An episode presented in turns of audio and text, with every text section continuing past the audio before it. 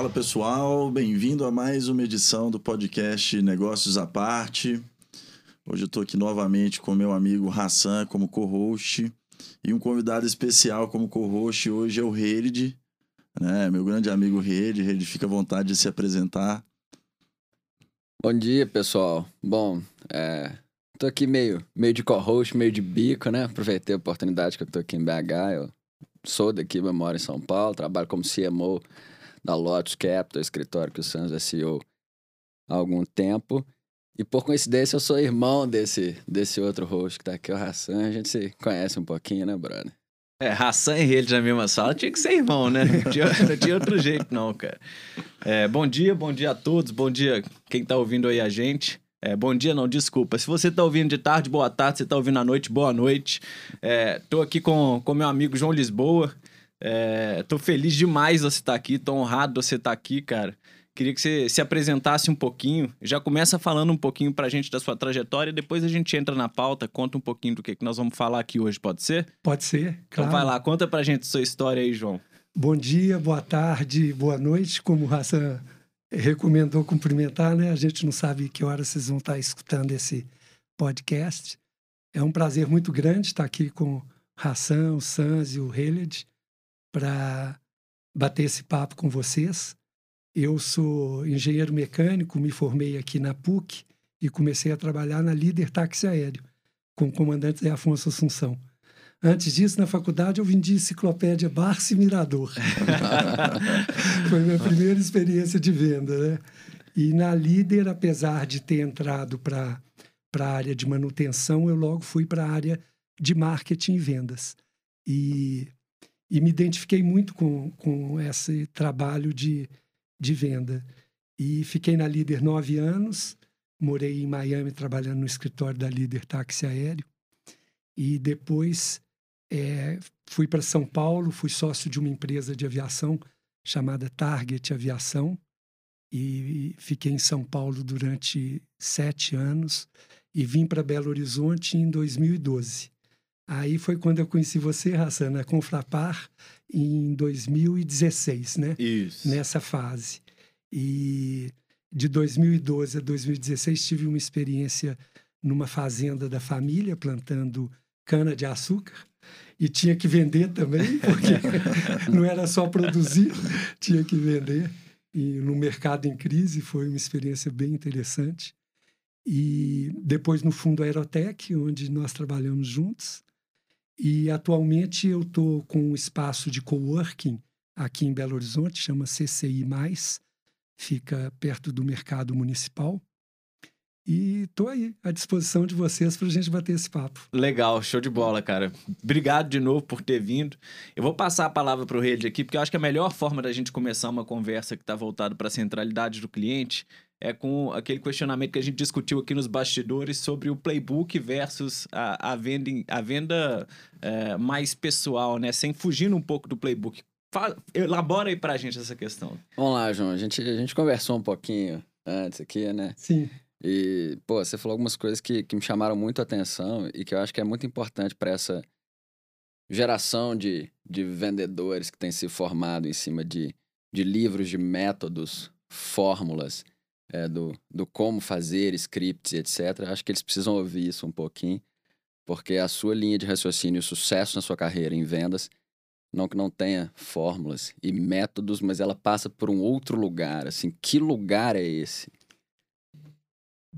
Legal, legal essa pergunta e, você identificou bem nas nossas conversas aqui um pouquinho antes é, esse ponto. O que eu sinto, Heled, é que Hoje existem essas fórmulas que são importantes, a, a técnica é muito importante, mas tem que ter algo mais, né? Que é essa intenção genuína, verdadeira de servir, de resolver o problema do seu cliente de alguma forma, é, de uma forma competente que você possa ajudá-lo, né? E, e eu sinto às vezes que o primeiro interesse do vendedor é, a gente corre o risco de ser puxar o pedido de venda. É, o pedido de o pedido do cliente que vai gerar uma venda da sua empresa de um produto ou de um serviço é consequência né, de, um, de um bom relacionamento com esse cliente e de uma boa análise se eu tenho condição de solucionar o problema que, que se apresenta, né? Se eu tenho condição de ajudá-lo a resolver aquele problema. Então, eu acho que tem que existir essa verdade na relação. Acho que tem que ser construída uma relação de confiança onde eu realmente tenha competência e condição de ajudar aquele cliente a resolver um problema. A partir dessa relação de confiança, várias coisas vão fluir, né? Aí, aí o, o, processo acontece com Aí o processo acontece, é uma né? consequência dessa relação de confiança, né? É legal. Esse assunto de centralidade é um assunto que a gente trata, assim, muito dentro do escritório. A gente vem... A gente tem um time comercial que cresce muito, né, Sandra? Assim, a gente vai... A gente vai muito para essa linha de, de, de falar um pouco sobre o que é centralidade no cliente, acima de tudo, porque isso até é uma fala que o Sans leva muito nas reuniões, assim.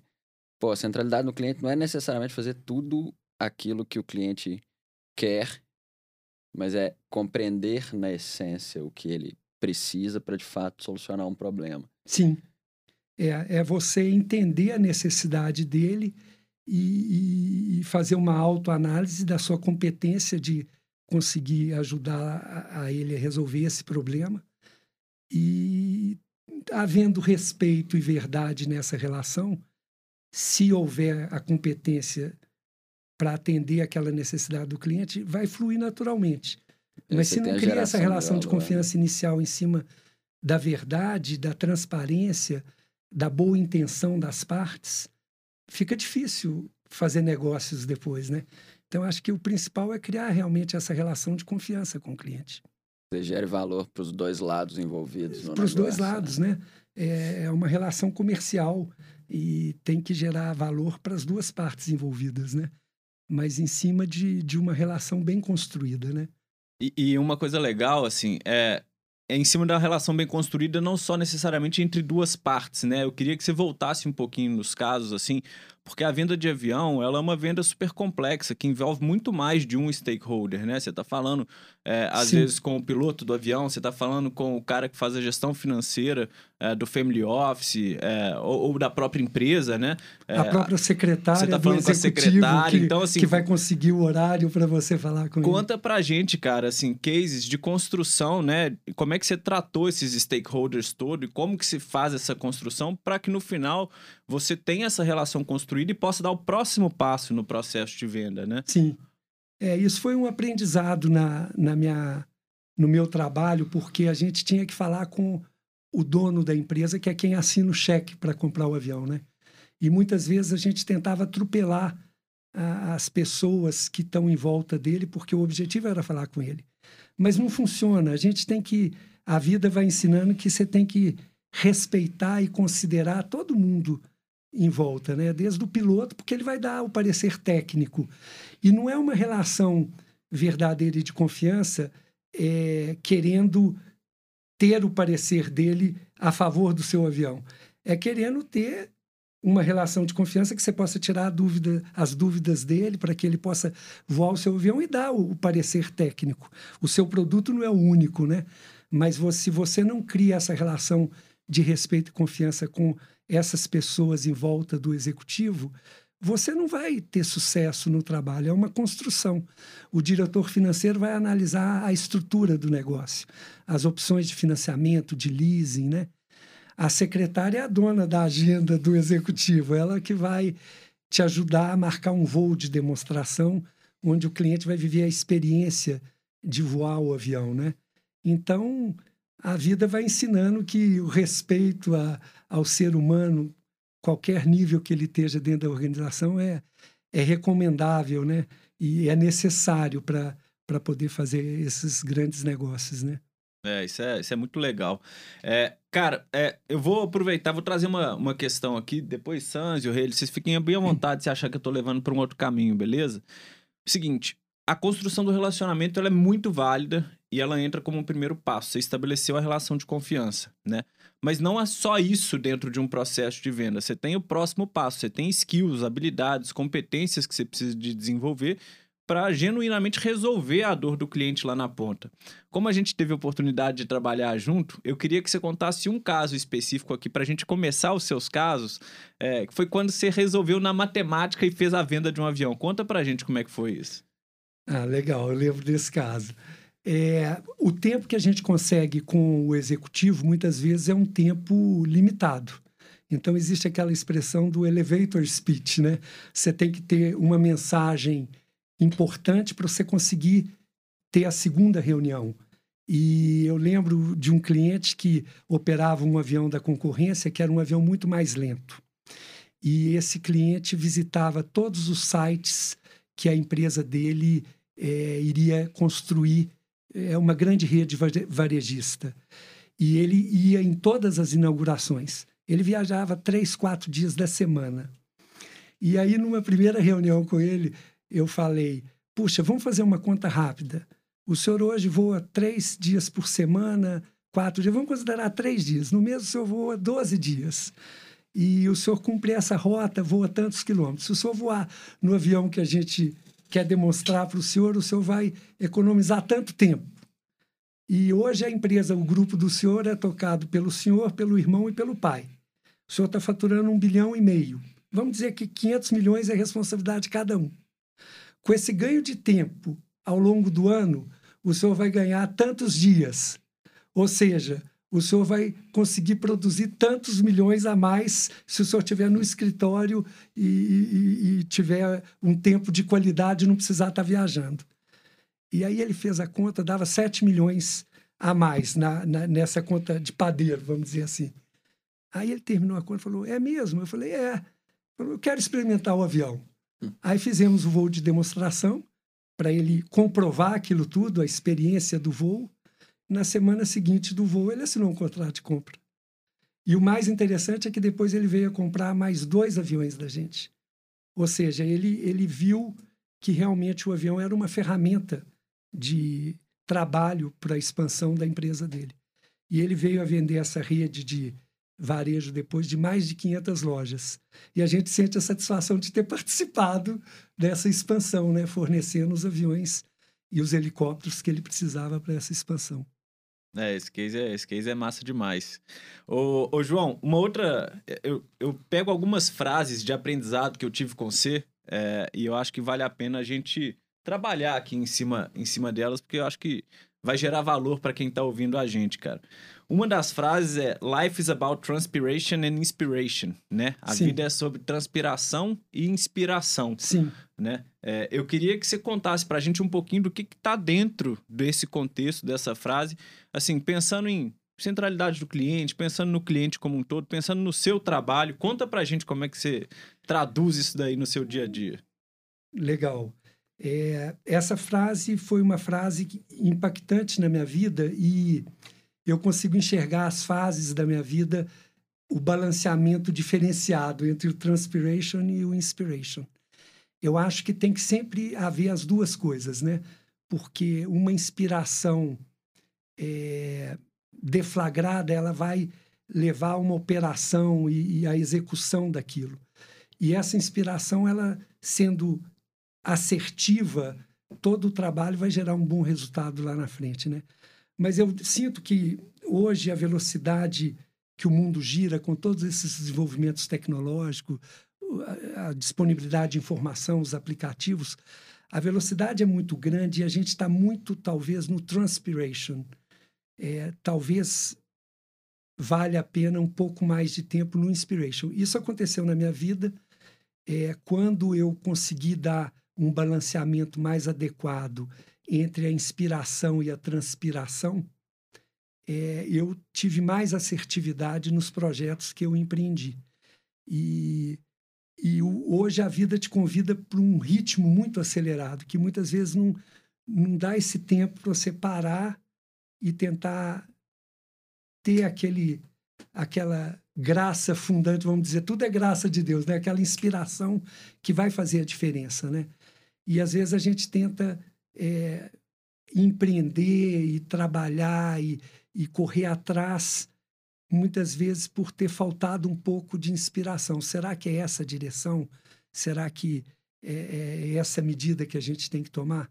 E é uma, uma conversa com, com os interlocutores certos, né? Com você mesmo e com os parceiros na sua empresa que estão naquele nível de decisão que você precisa trocar ideias e partilhar é, ideias, né? É, eu diria que o, o, desequilíbrio entre a transpiração e a inspiração, se você fica voltado demais para a transpiração, quase que fica impossível a centralidade no cliente ser genuína, Sim. né? Porque ele vira um processo mecânico, que é o processo mecânico que você está colocando aí. É. Então, se você de fato se propõe a genuinamente equilibrar isso e ouvir o cliente, entender o cliente Sim. e ter a, a, a, bilateralidade né, de uma relação genuína em que ambos estão ganhando, eu acho que é mais ou menos por aí. Né? É isso aí. Você abordou o tema principal, porque é, para se construir uma relação verdadeira e genuína com o cliente, você tem que entender quem é a pessoa, né?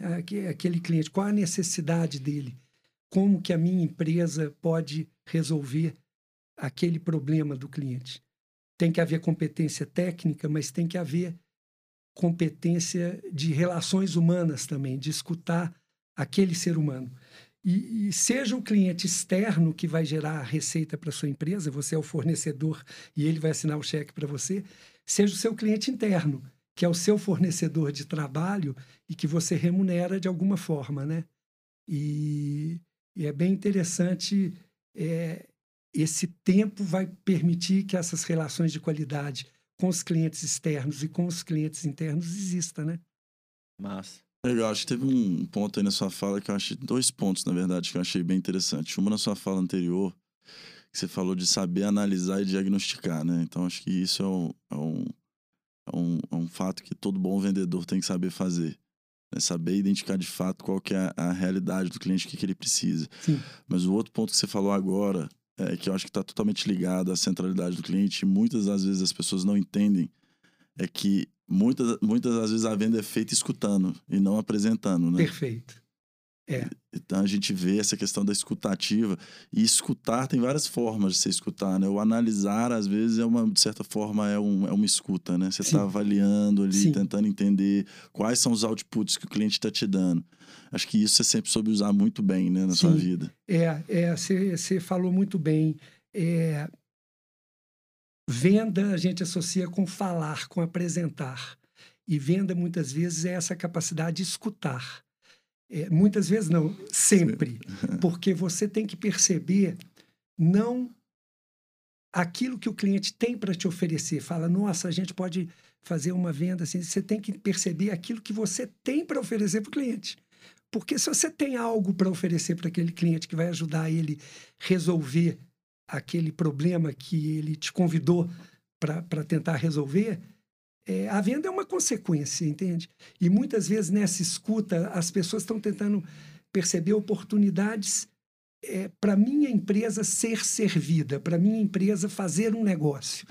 E, e, e, a dinâmica eu acho que é outra, é perceber em que, que eu posso servir esse cliente. Porque no momento que eu puder servir esse cliente, seja o meu funcionário interno, o meu cliente interno, seja o meu cliente externo, que vai pagar por um serviço ou um produto.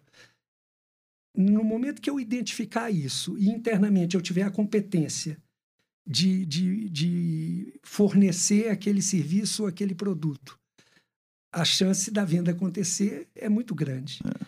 Talvez não seja tão grande quanto muitas vezes a gente faz os planejamentos das empresas, né? Porque o papel aceita qualquer coisa. É. Você gera uma planilha de crescimento e mas se você analisar os dados também com, com atenção, tentando escutar o que, que eles estão transmitindo, talvez você entenda que a sua chance é ter 33% de um mercado. Então, você não pode impor para a sua equipe interna que conquiste 50% do mercado de um ano para o outro. É. Tem três players grandes, então tem que haver muita verdade nessas relações humanas. É sempre o ser humano, né?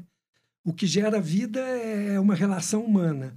Gera um filho, um casal gera um filho, gera vida. E a relação humana numa empresa gera um produto, um serviço. A relação humana com um cliente gera uma solução né, para esse cliente, que é, é um problema que ele precisa resolver e ele precisa ver em você, fornecedor de um produto ou um serviço, uma pessoa confiável, uma pessoa verdadeira, uma pessoa honesta, uma pessoa ética e uma pessoa que tem competência para resolver aquele problema dele. A agenda desses empresários é sempre intensa, cheia. Ele, ele precisa de pessoas que levem soluções para ele né? e não leve mais problemas. E quando a relação é criada sem verdade, sem transparência, sem honestidade, sem boa intenção de servir ao cliente, ali na frente tem a chance de dar um problema grande, entende? Então, é, respeitar as informações que a gente consegue ter do cliente e respeitar a escuta do cliente, do que ele realmente precisa, é fundamental. Ô, João, desculpa. Traz o caso pra gente, cara, em que você foi é, 110% transparente para um, é, um empresário de mídia do Brasil aqui. É, você estava contando pra gente agora há pouco. Conta esse caso aqui ao vivo pra gente, pra gente compartilhar isso com todo mundo. Como é Sim. que foi? É, teve vários casos, porque essa sempre foi minha linha de venda, em cima da verdade. É, eu não visava o contrato assinado, eu visava uma relação de confiança com o meu cliente. Eu me lembro de um caso que eu fui buscar um cliente em San Martin, num voo de demonstração. E o cliente estava em San Bartolomé, que era uma ilha perto de San Martin. Então a gente estava lá, o avião veio de Montreal, e eu cheguei um dia antes, podia ter chegado alguns dias antes. Só cheguei um dia antes, San Martin é lindo. E falei com o cliente, tudo organizado. E o cliente, para vir de San Bartolomé para San Martin, ele tinha que vir num avião pequenininho. Aí ele me ligou falou: Ó, oh, estamos decolando e tal. Aí a gente via, via o avião dele decolando e chegando.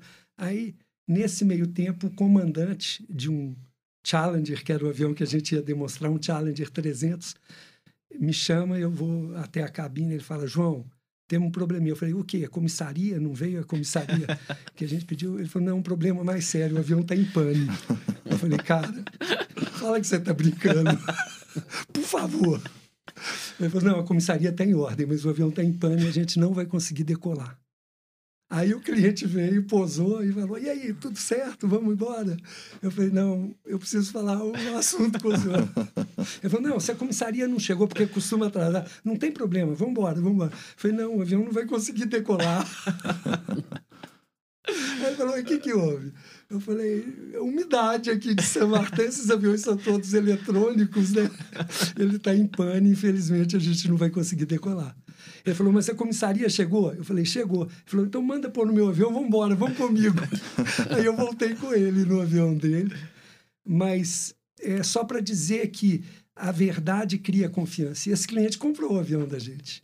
Entende? Independente, porque qualquer avião que pousasse em San Martin e ficasse um dia lá tomando aquela marisia, Maresia. na pista do lado, teria esse risco de ter um problema de, de umidade que causa esses tipos de problema. São máquinas, né? É. E agora, a seriedade para lidar com o problema, eu acho que é o que o cliente está buscando, sabe? É, acho que problemas sempre vão acontecer Sempre em qualquer negócio, acontecer. produto ou serviço. Exatamente. Saber, saber contornar isso e, e, de fato, com a verdade, acho que é, é, o, é, o, é o ponto principal. Um ponto que eu queria colocar aqui é que eu acho que tem toda, tudo a ver com essa conversa, que assim, a gente saiu de uma era, né, a gente pegar até a década de 90, talvez, que as empresas, elas tinham um foco muito mais em produto, né? Então, você falou que no início da sua carreira na faculdade, você vendia Enciclopédia, enciclopédia da Barça. Barça e Mirador. Da Barça. Então, É. então assim, é, é, até ali é, o, final da década de 90, talvez o início da, do- do- da, primeira, da primeira década desse século, né? Você ainda tinha muito essa visão das empresas querendo vender o produto. Então, Sim. o foco da empresa, do comercial, era assim, como que eu apresento melhor meu produto e tal. Sim. E aí, o que, que acabava acontecendo? Essa venda mal feita que você falou, né? Que era Sim. assim, eu não estou preocupado com o que, que o cliente quer. Né? Como, dizia, como dizia Ford, o carro é preto, é, todo carro é bom, desde que ele seja Ford preto. Né? Então, assim, eu vou convencer de todo mundo que o meu produto é o melhor. Era esse o papel do vendedor. Sim, E hoje, numa era já de centralidade do cliente, o que a gente vê é o quê? Uma escutativa, porque eu quero entender o que, que o meu cliente quer. sim, Talvez eu não tenha o produto para o meu cliente. sim. E aí eu vou procurar desenvolver esse produto ou esse serviço. ou vai aceitar que Ou aquele você- cliente não vai ser seu por algum Exatamente. sabe? E aí é, não tentar entrar em brigas que e, e brigas que eu digo é disputa de mercado, onde a sua chance de ganhar é muito pequena porque você não tem a solução. Entende? Humildemente aceitar que aquele cliente, infelizmente ou felizmente, vai ser do seu concorrente. Exatamente. E você, então, tentar buscar aqueles clientes que você possa realmente atender bem, né? Com certeza. É, é, é, eu acho que você citou o início que a gente é, queria apresentar um produto e, de certa forma, forçar a venda desse produto. A apresentação do produto é fundamental, sempre vai ter que É. existir. A experiência que o cliente possa ter com esse produto é fundamental. Na venda de aviões, então, você não faz uma venda sem fazer, sem proporcionar essa experiência para o seu cliente. É, mas saber entender a- a- a- a- o motivo que aquele cliente está buscando aquele produto e saber entender se você tem competência para atender a solução daquele problema é fundamental. E ter humildade para reconhecer que muitas vezes você não tem. Então, assim, não adianta querer é, ter conversas pouco verdadeiras e, e honestas com esses empresários. Esses empresários estão onde estão porque eles têm o dom é, fundante de fundar uma, uma, um bom projeto, uma boa empresa, eles têm o dom da sensibilidade de perceber as pessoas para formar as equipes que eles formaram. E não vai ser a gente que vai chegar lá com uma história é, pouco fundamentada que vai convencê-los. Então, a verdade é fundamental, né? É a honestidade. Então, só pra- só para não perder que essa apresentação do produto que você citou da época da enciclopédia, ela tem que existir em qualquer momento. Mas eu acho que o mundo, as vendas se tornaram mais sofisticadas e talvez até por causa da competição, talvez até por causa da disponibilidade de dados para se fazer análises. Então, realmente, eu acho que as empresas têm que parar e criar tempo para poder escutar aquele cliente. Escutar no sentido de entender a necessidade daquele cliente e fazer uma análise da nossa competência interna de atender aquela necessidade. Teve casos de venda que a gente recomendou para o nosso cliente comprar o produto do concorrente. Era o que ele precisava. Não adiantava eu tentar forçar um avião meu e depois o avião sair, varar a pista, porque o meu avião precisaria de uma pista maior. Entende? É, E nesse caso, envolve a vida das pessoas. assim. E eu noto que o mundo hoje não está muito preocupado com a vida do seu semelhante. O mundo hoje gira em torno de ganhar grana. Resultado, entende? né? Resultado. E, e- e, assim, quando vocês me convidaram para esse bate-papo, eu comentei contigo que a minha visão é assim, é um respeito ao ser humano. Seja o cliente externo que vai te gerar receita, seja o seu cliente interno. E eu noto que muitas vezes tem é, colocações desse mundo moderno de ah, vamos criar um bom ambiente de trabalho, vamos incentivar o nosso é, cliente interno, mas é mais uma frase é, envelopada por causa do, do momento de mercado, mas não existe a intenção verdadeira no coração daquelas pessoas que estão dirigindo essa empresa com relação àquilo, entende? Então, assim, é fundamental que a busca dessa verdade, das reais intenções, quando a direção de uma empresa se reúne, é, isso ser trabalhado. Porque na hora que encontra isso, eu acho que a empresa cresce, cara, naturalmente, sabe? É. A gente falava um pouco sobre isso do propósito do negócio, né? Assim, É. da maneira como isso se reflete para o cliente e dessa tendência contemporânea do tipo, compartilhamos um propósito desde que o É. propósito seja o meu. É. E aí dificilmente você monta É. equipes de excelência É. nessa linha de raciocínio, porque se as pessoas que est- estão no seu time com você não se conectam a esse propósito É. verdadeiro seu, do negócio, e caminham junto, É. em algum momento você vai começar a ter desalinhamento cultural, desalinhamento de, de, de práticas e etc.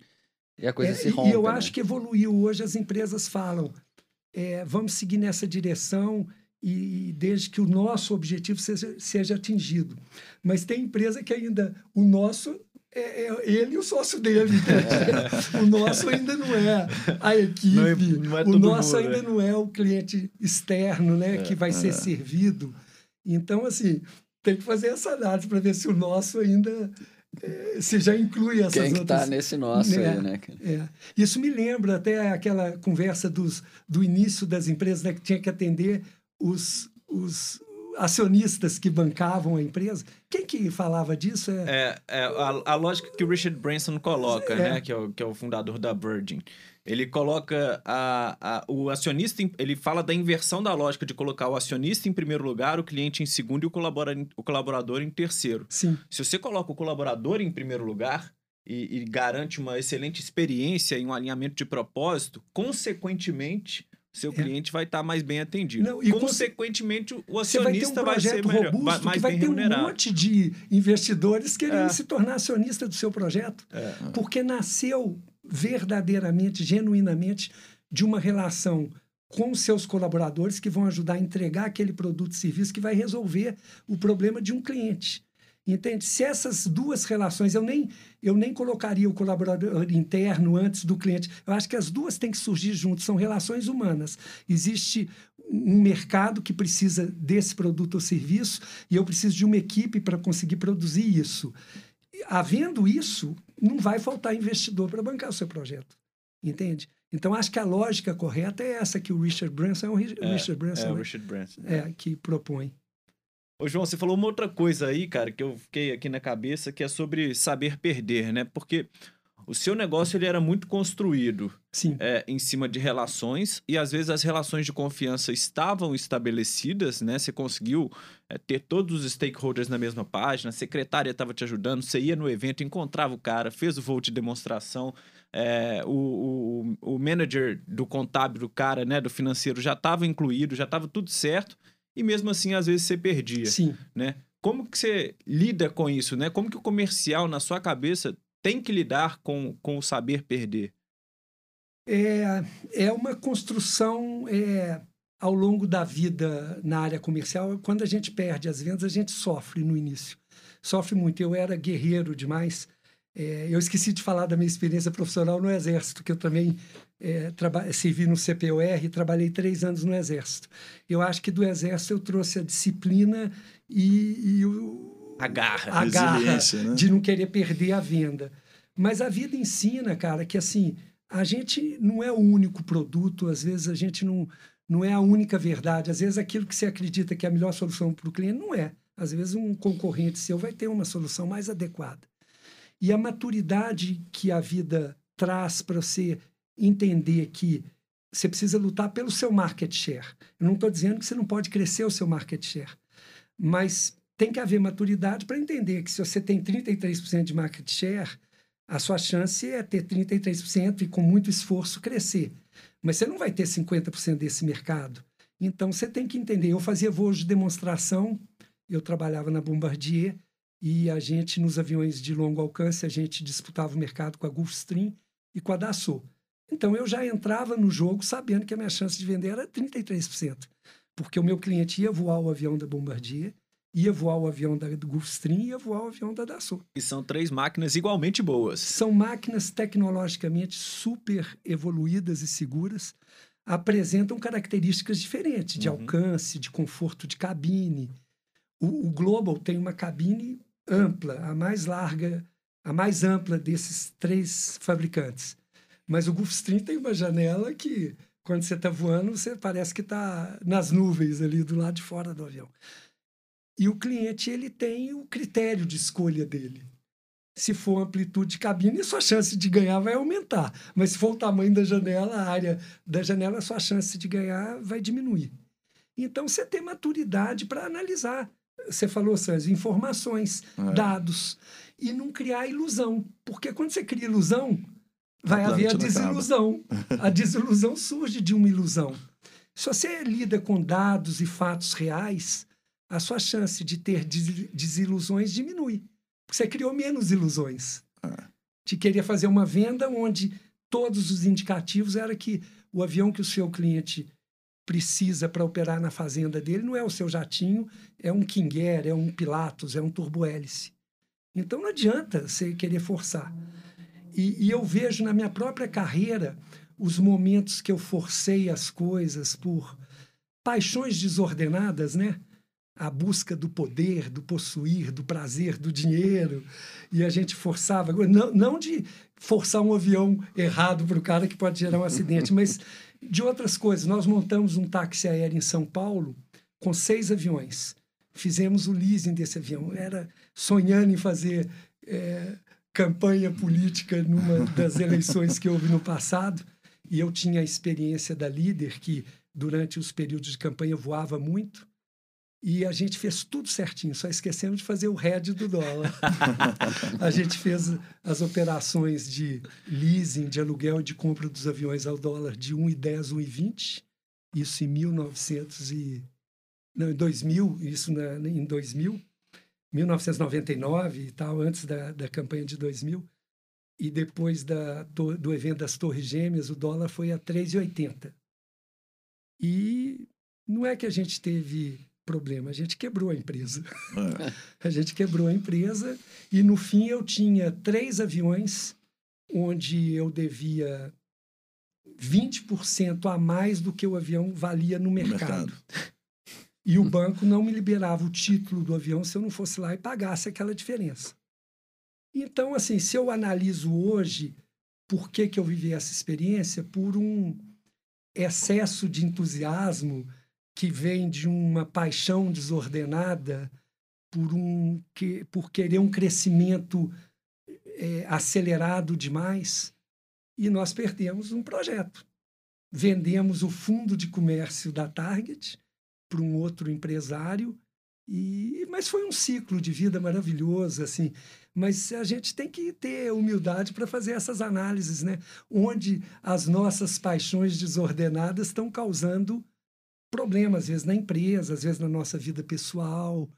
E a conversa que eu estava tendo com o Hassan, da minha busca né, por esse autoconhecimento e, e tentar crescer como profissional e como pessoa. É. Né? Tirar até, lições aprendidas de tudo, né, De João? tudo. Até que ponto eu estou querendo servir o meu cliente ou até que ponto eu estou querendo só o cheque dele. É, tem um ditado que fala, ou, ou, a gente acerta ou a gente aprende. É, é isso mesmo. É isso mesmo. É isso não mesmo. tem outro.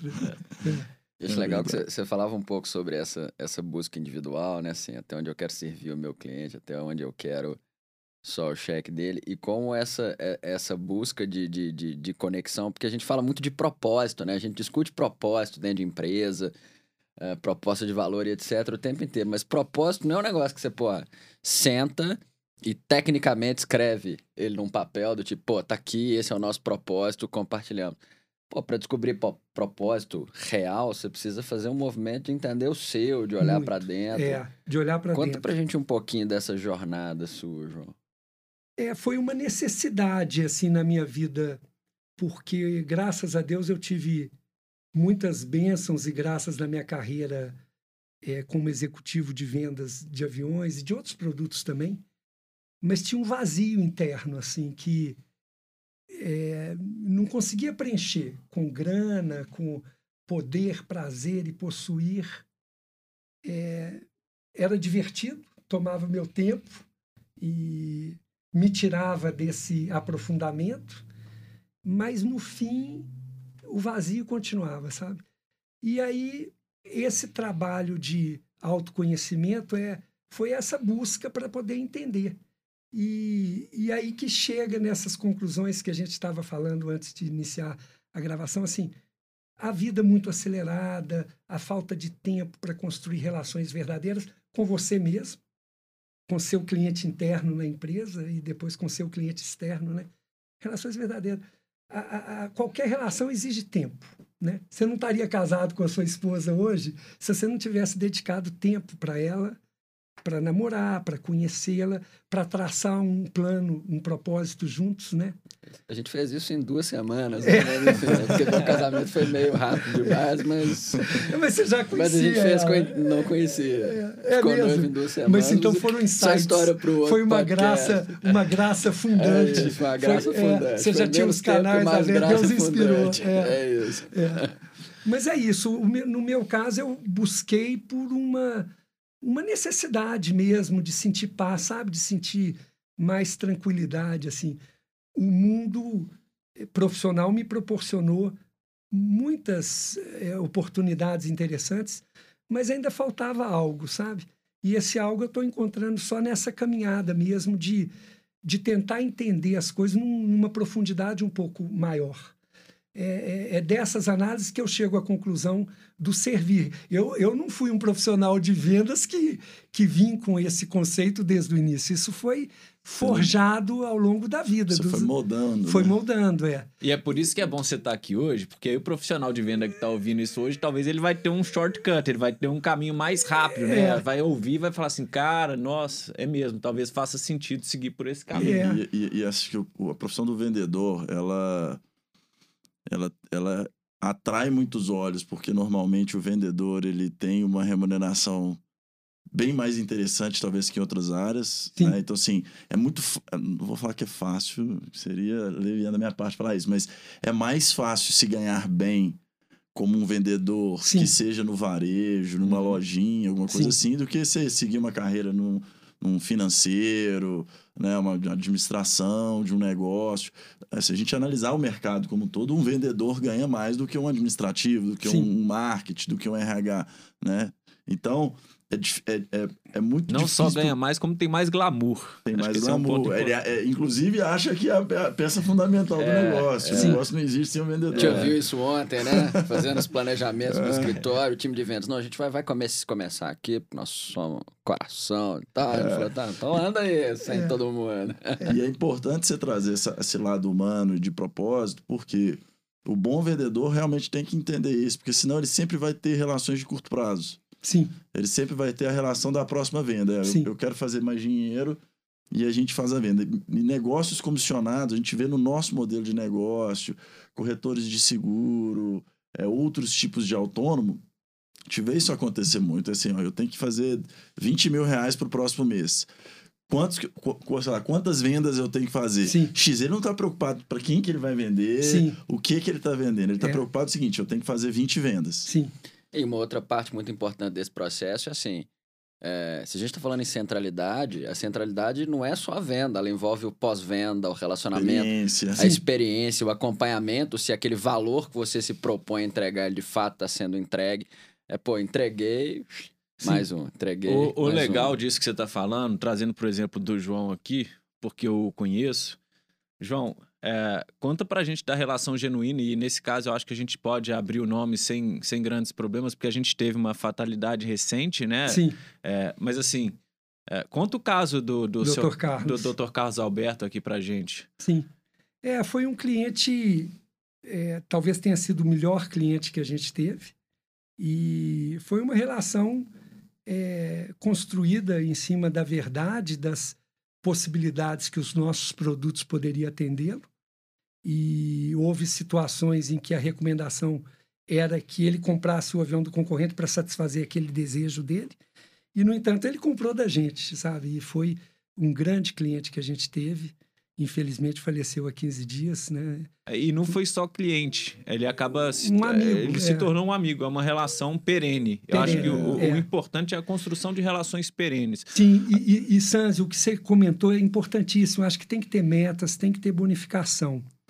Mas o que uma empresa pode mais é, fazer para a sua equipe de vendas não é só dar a meta e, e, e- falar da bonificação, que é a cenourinha que qualquer vendedor aprecia, mas é ajudá-los a criar relações perenes que vão gerar negócios, sabe? E talvez essa é a educação que, que os times de venda precisam entender que venda é uma consequência, não é um objetivo. É lógico que essa consequência vai gerar aquela bonificação, vai gerar é, a remuneração que ele quer ter e merece ter, porque é um trabalho é, que é valorizado no mercado pela importância dele de trazer os recursos para dentro da empresa. Mas para ele ter mais assertividade, para ele conseguir mais sucesso, conversão no pipeline dele em clientes, eu acho que ele tem que entender que a venda é uma consequência de uma relação verdadeira. O que eu sinto é que, e eu sinto porque eu agi dessa forma, eu não estou falando de ninguém, é que quando a gente tem a comissão, muitas vezes a gente tem a tendência de querer não falar tudo, de querer não esclarecer tudo para o cliente, porque você precisa puxar aquele pedido de venda, aquele pedido de compra do cliente para sua empresa fazer uma venda. E a vida mostra que não adianta pegar esses shortcuts assim, tentar, que aquilo vai gerar um problema, entende? Então, assim, a gente ter humildade para entender que esses valores, eles são universais e eternos, assim. O respeito é como a força da gravidade. Ela, ela, ele, vai, ele vai existir sempre se você vai querer considerá-lo ou não, é uma opção sua. Você pode pular do décimo andar do prédio e falar, eu vou voar. e chegar à conclusão, talvez seus familiares cheguem à conclusão que você não conseguiu voar. Né? É uma opção sua. E eu sinto que esses valores de respeito, de verdade, são também valores universais, cara, que deviam estar sendo considerados o tempo todo. É, não que eu tenha tido essa consciência ao longo da minha carreira, mas hoje eu tenho essa consciência e, e eu tento, no pequeno projeto que eu estou desenvolvendo, passar isso para exatamente possibilitar que essas pessoas tenham mais sucesso de vendas, ganhem mais bônus, que ajudem as empresas a vender mais mas que respeitem esses valores universais e eternos, que são os valores que a gente quer.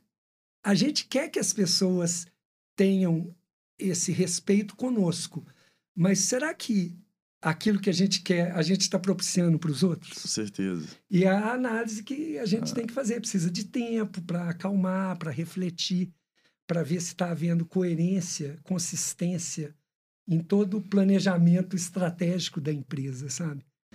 E no Exército, eu citei o Exército, na hora eu queria citar esse exemplo e passou. Tinha uma frase que dizia: dever, lealdade, sacrifício.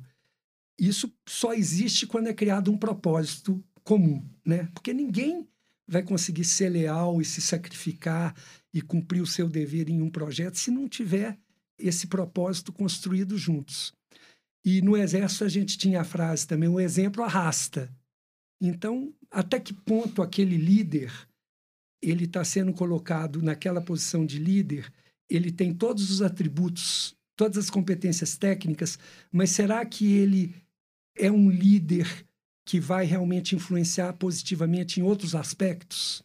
Será que a empresa está disposta a perder aquele cara que é o melhor profissional daquela área que produz para caramba, mas que tem outros aspectos que talvez não seja tão bom a médio e longo prazo para a saúde daquela empresa.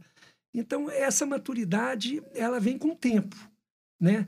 E, eu acho que a gente tem que buscar isso para as empresas criarem projetos perenes, né? Que durem, certo. relações perenes, clientes que comprem mais de uma vez e sejam felizes na, na, nas aquisições deles. E, é, o vendedor ele tem que entender que a venda não acaba quando a comissão dele cai. Não. Ela acaba quando o valor que era esperado é gerado. Exatamente. E normalmente isso demora. Exatamente, é. Exatamente. E tudo parte do exemplo, né? Eu acho que as empresas elas têm que essa proximidade do CEO com o time de vendas, com o time administrativo, isso é muito bom. E, e, e se essa pessoa é, tem aquele propósito genuíno de criar valor, de compartilhar aquilo com os colaboradores, de compartilhar aquele conhecimento com aquele cliente que precisa daquele conhecimento, a chance da empresa ter sucesso é muito grande. Com certeza. É. Amigo, queria te agradecer pela aula. Foi assim enriquecedor, né? foi muito bom é, pegar um profissional experiente como você que já trabalhou, esteve próximo, talvez dos maiores empresários do país e e conseguiu ter muito sucesso na carreira, né? Foi assim. Eu sou um fã seu, você sabe disso. Obrigado. É, te uso, virei aqui, te um uso como, como um mentor pessoal, enfim, gosto sempre de recorrer a você para me ajudar nas tomadas de decisões pela sabedoria. Porque eu acho que uma coisa é conhecimento, outra coisa é sabedoria, Sim. e você cada vez mais é um cara mais sábio, então ter compartilhado isso daqui com a gente foi, foi sensacional. Queria te agradecer demais. Eu é que agradeço. E, e pegando o que você falou, cara, é, é sempre uma troca. Eu aprendi muito com você e a gente criou uma relação de amizade verdadeira, né? E essa troca sempre existe. E ela pode existir com qualquer funcionário da sua empresa. Desde a da faxineira, que ganha um salário é, do mercado, porque a responsabilidade dela é menor do que a do CEO. Uhum. Mas ela é um ser humano como CEO. Ela enfrenta problemas, ela precisa ter uma receita no fim do mês para pagar as contas dela e, e ela tem muito conhecimento que a gente precisa. E muitas vezes a gente não tem tempo para relacionar. Às vezes a gente quer só o CEO, porque ele É. vai assinar o cheque para a empresa. Com certeza. Mas será que a gente está construindo as relações necessárias, sabe? Da forma correta, né? Da forma correta, com os clientes internos, que é a sua equipe, né? E com os clientes internos, que vai gerar valor para a sua empresa, né? É, é, o cliente interno vai gerar valor também. Eu me referi ao cliente externo que vai assinar os cheques, né? Que, vão, que, que vai alimentar o contas a receber, né? Mas é isso, gente. Muito obrigado, Sanzi. Obrigado, Hassan. Obrigado, Helid. Foi muito bom. Obrigado você, João. Prazer, Muito João. obrigado. Eu, eu acho que depois dessa conversa com o João, que a frase o bom vendedor é aquele que vende até avião caindo, ela vai mudar. Vai mudar, é com certeza que não vende e recomenda não vender o avião. Ele é avisa que tá caindo. Mas vende com pane. Vende avião em pane. Beleza, João. Obrigado Muito demais. obrigado. Muito viu? obrigado a Prazer aqui vocês. ter você. E obrigado ao público que talvez nos escute, né, Hassan? Obrigado, Obrigado pessoal. a todos. Valeu. Valeu. Valeu. Obrigado. Até a próxima.